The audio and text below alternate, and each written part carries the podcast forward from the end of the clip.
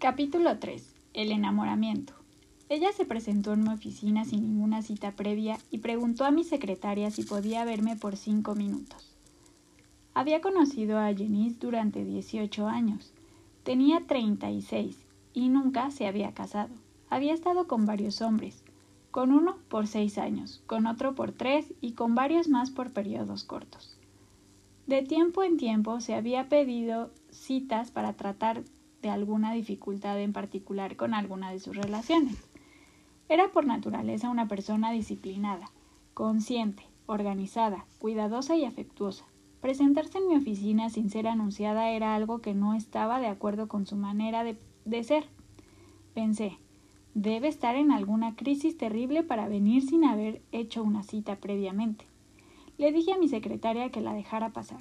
Cuando entró, esperé verla romper en llanto y contarme una trágica historia tan pronto se cerrara la puerta. En vez de eso, virtualmente se deslizó en mi oficina radiante de emoción.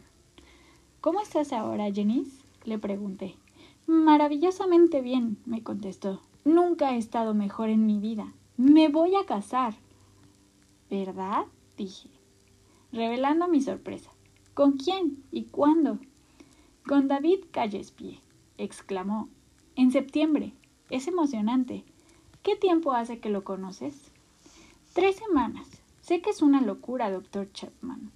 Después de todas las personas que he conocido y de todas las veces que he estado cerca de casarme, yo misma no puedo creerlo, pero sé que David es el hombre para mí. Desde la primera cita lo supimos los dos. Por supuesto, no hablamos de eso hasta la primera noche. Pero una semana después, él me propuso matrimonio. Sabía que me lo iba a proponer y sabía que le iba a decir que sí. Nunca me había sentido así antes, doctor Chapman. Usted conoce las relaciones que he tenido durante estos años y los conflictos que he sufrido. En cada relación fallaba algo. Nunca me sentí en paz pensando en casarme con alguno de ellos, pero sé que David es el hombre. Jenny se mecía en su silla riéndose entrecortadamente mientras agregaba Sé que es una locura, pero estoy tan feliz. Nunca he sentido esta felicidad en mi vida. ¿Qué es lo que había pasado con Jenice? ¿Se había enamorado? En su mente, David es el hombre más maravilloso que ella ha conocido jamás. Es perfecto en todo. Será el marido ideal. Ella piensa en él de día y de noche. El hecho de que David haya sido casado dos veces antes de que tenga tres hijos y de que haya tenido tres empleos al año pasado es algo trivial para Jenice. Ella es feliz y está convencida de que va a ser feliz para siempre con David. Ella está enamorada. La mayoría de nosotros entramos al matrimonio por el camino de esa experiencia de enamoramiento. Conocemos a alguien cuyas características físicas y rasgos de la personalidad producen suficiente choque eléctrico para activar nuestro sistema amoroso de alarma. Suena la alarma y ponemos en acción el proceso de llegar a conocer a la persona. El primer paso puede ser compartir una hamburguesa o un bistec, dependiendo de nuestro presupuesto. Pero nuestro verdadero interés no está en la comida, estamos en una búsqueda para descubrir el amor. ¿Podría ese sentimiento cálido y estremecedor que hay en mi interior ser lo que busco? A veces perdemos este estremecimiento en la primera cita. Descubrimos que ella tiene costumbres que no te agradan y el estremecimiento cambia por estupor. No queremos más hamburguesas con ella. Otras veces, sin embargo, los estremecimientos son más fuertes después de la hamburguesa que antes. Hacemos arreglos para unos cuantos momentos más juntos y pronto el nivel de intensidad ha aumentado hasta el punto en que nos encontramos diciendo creo que me estoy enamorando. Con el tiempo, estamos convencidos de que eso es lo verdadero, y así se lo declaramos al otro, esperando que el sentimiento sea recíproco. Si no lo es, el asunto se enfría un poco, o redoblamos nuestros esfuerzos para impresionar, y con el tiempo ganamos el amor de la persona que amamos. Cuando es recíproco, hablamos enseguida de matrimonio, porque todos están de acuerdo con que estar enamorado es la base fundamental para un buen matrimonio. Nuestros sueños antes del matrimonio son de dicha conyugal. Es difícil creer otra cosa cuando estamos enamorados. En su apogeo, la experiencia de estar enamorados es eufórica. estamos emocionalmente obsesionados el uno con el otro. Nos acostamos pensando en el otro. Cuando nos levantamos esa persona es la primer pensamiento en nuestras mentes. Anhelamos estar juntos. Pasar el tiempo juntos es como jugar en la antesala del cielo. Cuando nos tomamos de las manos parece que nuestra sangre fluye unida. Podríamos besarnos eternamente si no tuviéramos que ir a la escuela o al trabajo. El abrazarnos nos hace soñar en el matrimonio y en el éxtasis. La persona que está enamorada tiene la ilusión de que su amado o amada es perfecto. Su madre puede ver las imperfecciones que tiene, pero él no. Su madre le dice Querido, ¿has pensado que ella ha estado bajo cuidado psiquiátrico por cinco años? Pero él replica Pero madre, déjame hablar. Eso fue hace tres meses ya. Sus amigos también pueden ver sus defectos, pero probablemente no le digan nada, a menos que él les pregunte, lo cual él no lo hará porque en su mente ella es perfecta y lo que otros piensen no le importa. Nuestros sueños antes del matrimonio son de dicha conyugal. Vamos a ser sumamente felices. Otras parejas pueden discutir y reñir, pero nosotros no. Nosotros nos amamos. Por supuesto, no somos tan ingenuos. Sabemos que con el tiempo habrá diferencias, pero estamos seguros de que trataremos esas diferencias honestamente. Uno de nosotros siempre tendrá que hacer concesiones y llegaremos a un acuerdo.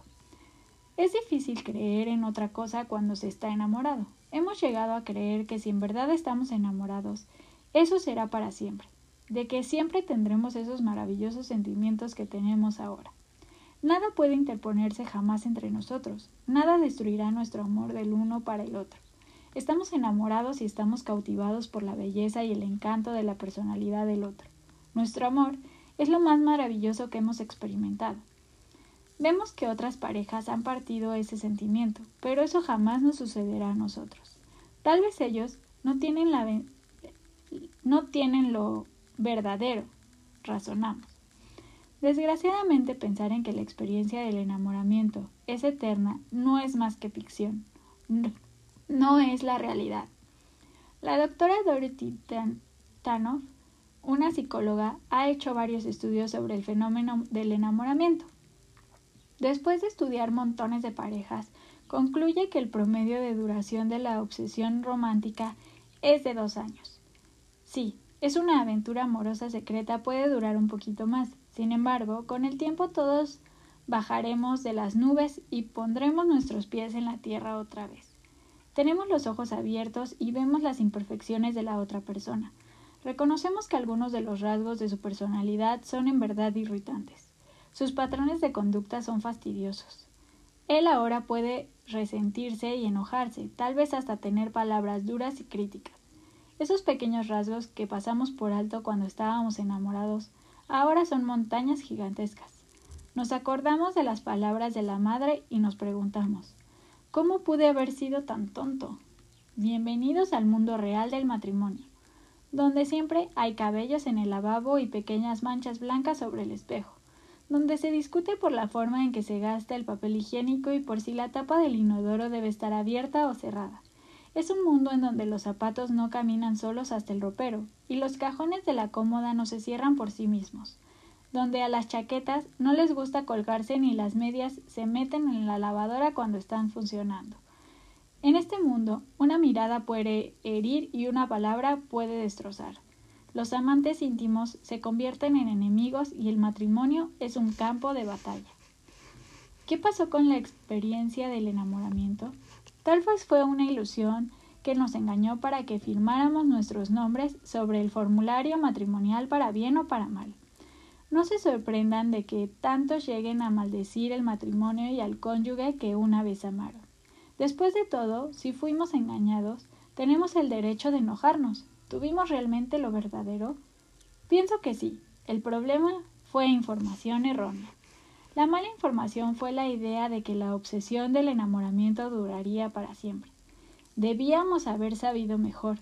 Una observación fortuita nos hubiera enseñado que si las personas permanecieran obsesionadas, todos estaríamos en serias dificultades. Las ondas del impacto harían temblar los negocios, la industria, la iglesia, la educación y el resto de la sociedad. ¿Por qué? Porque las personas que están enamoradas pierden interés en otros asuntos Por eso lo llamamos obsesión. El estudiante universitario que pone su cabeza sobre sus rodillas enamorado ve bajar sus calificaciones. Es difícil estudiar cuando se está enamorado. Mañana tienes un examen sobre la guerra de 1812. Pero, ¿a quién le importa la guerra de 1812? Cuando estás enamorado, todo lo demás parece sin importancia. Un hombre me dijo, Doctor Chapman, mi trabajo está desintegrándose.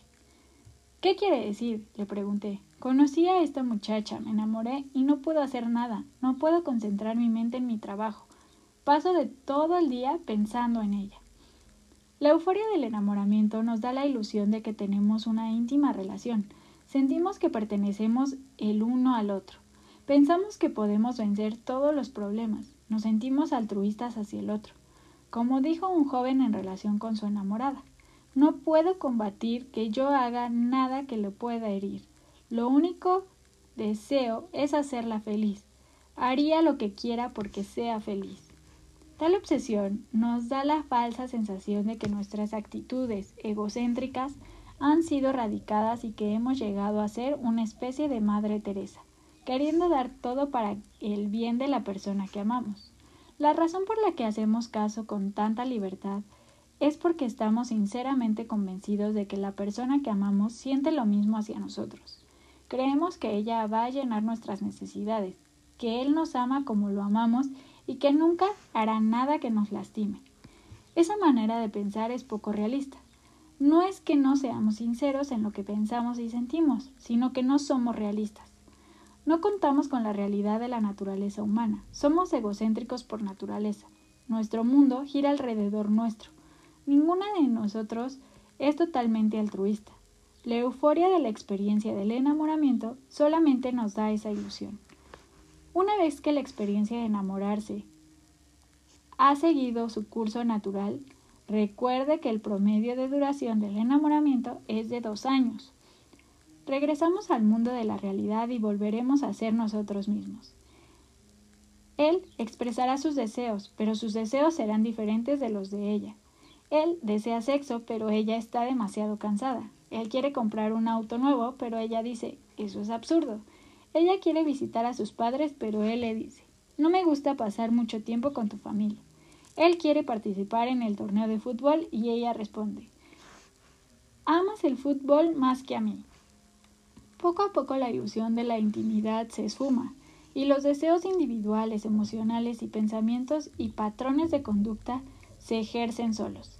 Ya son dos individuos, sus mentes no se han fundido en una y sus emociones se han mezclado solo brevemente en el océano del amor. Ahora las olas de la realidad comienzan a separarlos. Ya no se quieren y en real y en este punto quieren irse, separarse, divorciarse y proponerse a buscar una nueva experiencia de enamoramiento o comenzar a trabajar arduamente para aprender a amarse el uno al otro sin la euforia de la obsesión del enamoramiento. La experiencia del enamoramiento no se centra en nuestro propio crecimiento ni en el crecimiento y desarrollo de la otra persona, más bien nos da el sentido de que hemos llegado a un punto. Algunos investigadores, entre ellos la psiquiatra M. Scott Peck, y la psicóloga Dorothy Tenoff han llegado a la conclusión de que la experiencia del enamoramiento no debe llamarse amor. Después de todo, la doctora Tenoff acuñó la palabra limerance para la experiencia del enamoramiento, para distinguir esa experiencia de lo que ella considera el verdadero amor. El doctor Peck concluye que la experiencia de enamorarse no es el verdadero amor por tres razones. Primero, enamorarse no es un acto de la voluntad o una decisión de la conciencia. No importa cuánto queramos enamorarnos, no podemos hacer que eso suceda. Por otro lado, podemos no estar buscando la experiencia cuando ésta nos sobreviene. A menudo nos enamoramos en momentos inoportunos y de personas que no pensábamos. Segundo, enamorarse no es el amor real porque es algo sin esfuerzo. Lo que quiere que hagamos en ese estado de enamoramiento requiere poca disciplina o esfuerzo consciente de nuestra parte. Las largas y costosas llamadas telefónicas que nos hacemos el uno al otro, el dinero que nos gastamos viajando para vernos el uno al otro, los regalos que nos damos, los proyectos de trabajo que hacemos, no significan nada para nosotros, así como el instinto natural de un pájaro lo manda a construir un nido. Así el instinto natural de la experiencia del enamoramiento nos empuja a hacer cosas extravagantes y nada naturales del uno para con el otro. Tercero, el que está enamorado no está genuinamente interesado en fomentar el crecimiento personal del otro. Si tenemos algún propósito en mente cuando nos enamoramos es acabar con nuestra propia soledad y posiblemente asegurar este resultado por medio del matrimonio. La experiencia del enamoramiento no se centra en nuestro propio crecimiento ni en el crecimiento ni desarrollo de la otra persona. Más bien, nos da el sentido de que hemos llegado a un punto y que no necesitamos crecer más. Estamos en el apogeo de la felicidad de la vida y nuestro único deseo es permanecer ahí. Ciertamente la persona amada no necesita crecer porque es perfecta, simplemente esperamos que permanezca perfecta. Si el enamoramiento no es el verdadero amor, entonces, ¿qué es? El doctor Peck concluye que es un componente instintivo genéticamente determinado de acoplamiento de la conducta, en otras palabras, la caída temporal de las fronteras del ego, que es lo que constituye enamorarse. Es una respuesta estereotipada de los seres humanos a una configuración del impulso sexual interno y el estímulo sexual externo, lo que sirve para incrementar la probabilidad de apareamiento sexual, a fin de asegurar la supervivencia de la especie. Sea que estemos o no de acuerdo con esta conclusión, los que nos hemos enamorado y hemos salido de esa condición probablemente estemos de acuerdo en que esa experiencia nos catapulta a la órbita emocional como ninguna otra cosa que hayamos experimentado. Trata de desengranar nuestra capacidad de razonamiento y a menudo nos encontramos haciendo o diciendo cosas que nunca hubiéramos hecho o dicho en momentos más obvios. En realidad, cuando descendemos de la obsesión emocional, nos preguntamos a menudo por qué hicimos esas cosas. Cuando bajan las olas de la emoción y regresamos al mundo real donde nuestras diferencias se aclaran, cuando de nosotros nos hacemos, ¿cuántos de nosotros nos hemos preguntado ¿por qué nos casamos? No nos ponemos de acuerdo en nada. Sin embargo, en la cúspide del enamoramiento pensábamos que estábamos de acuerdo en todo al menos en todo lo que era importante.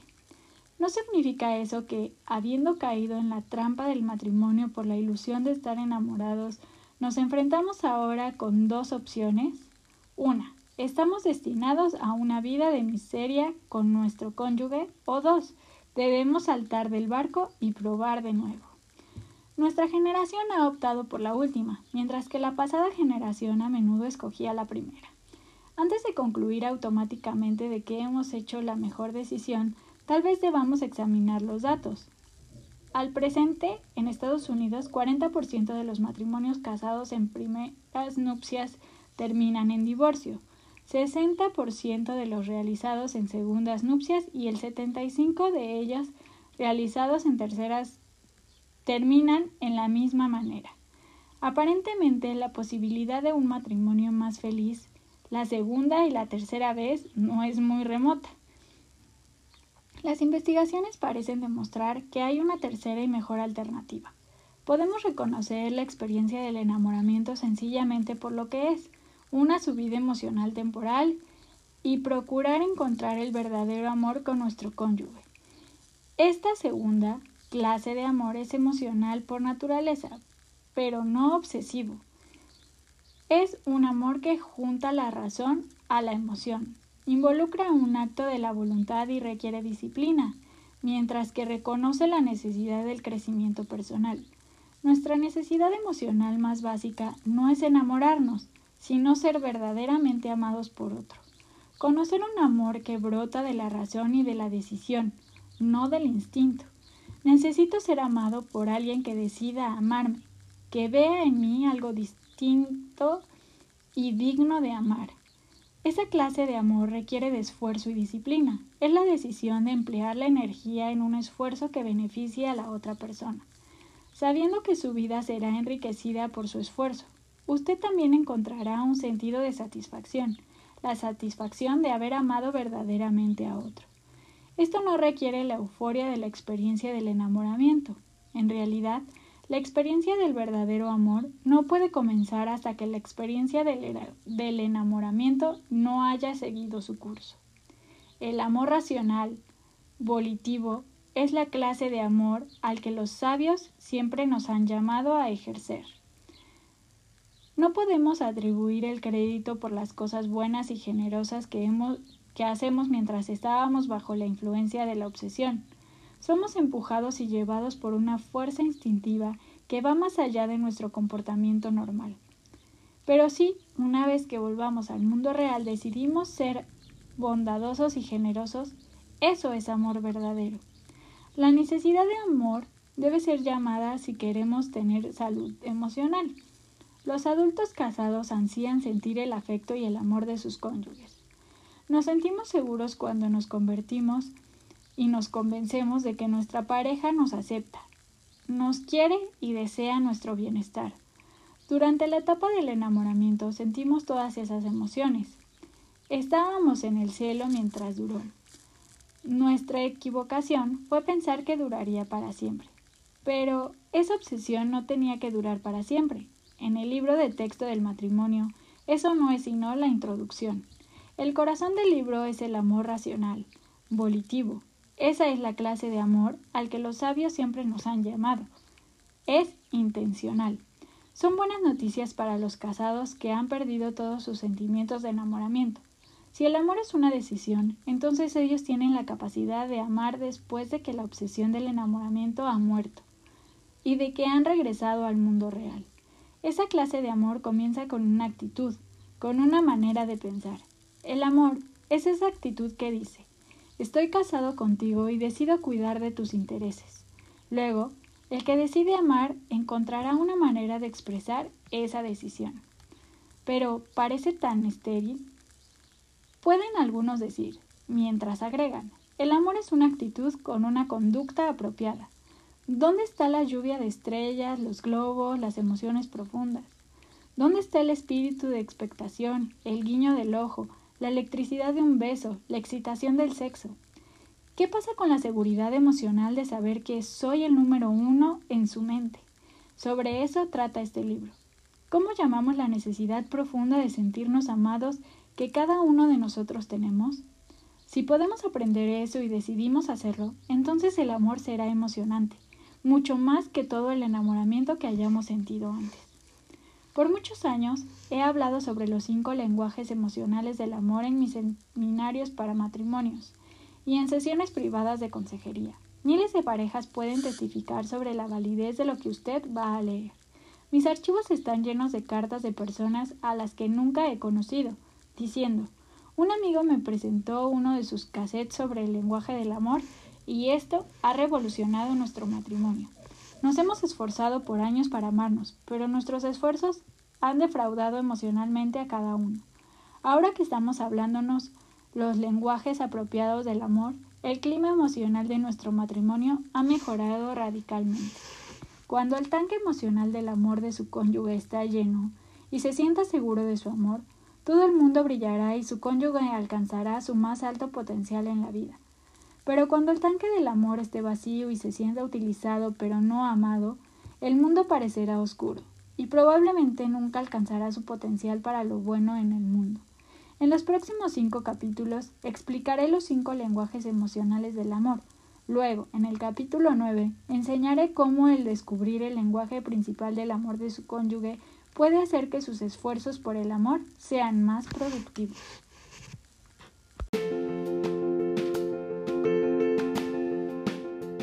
Ayúdame a hacer crecer esta comunidad de gente que disfruta de la lectura. No te cuesta nada y me ayudas mucho. Así que, en la plataforma que me escuches, sígueme, suscríbete para que veas cuando publique un nuevo capítulo y comparte con tus amigos. Es gratis, te repito, y yo te lo agradezco de corazón.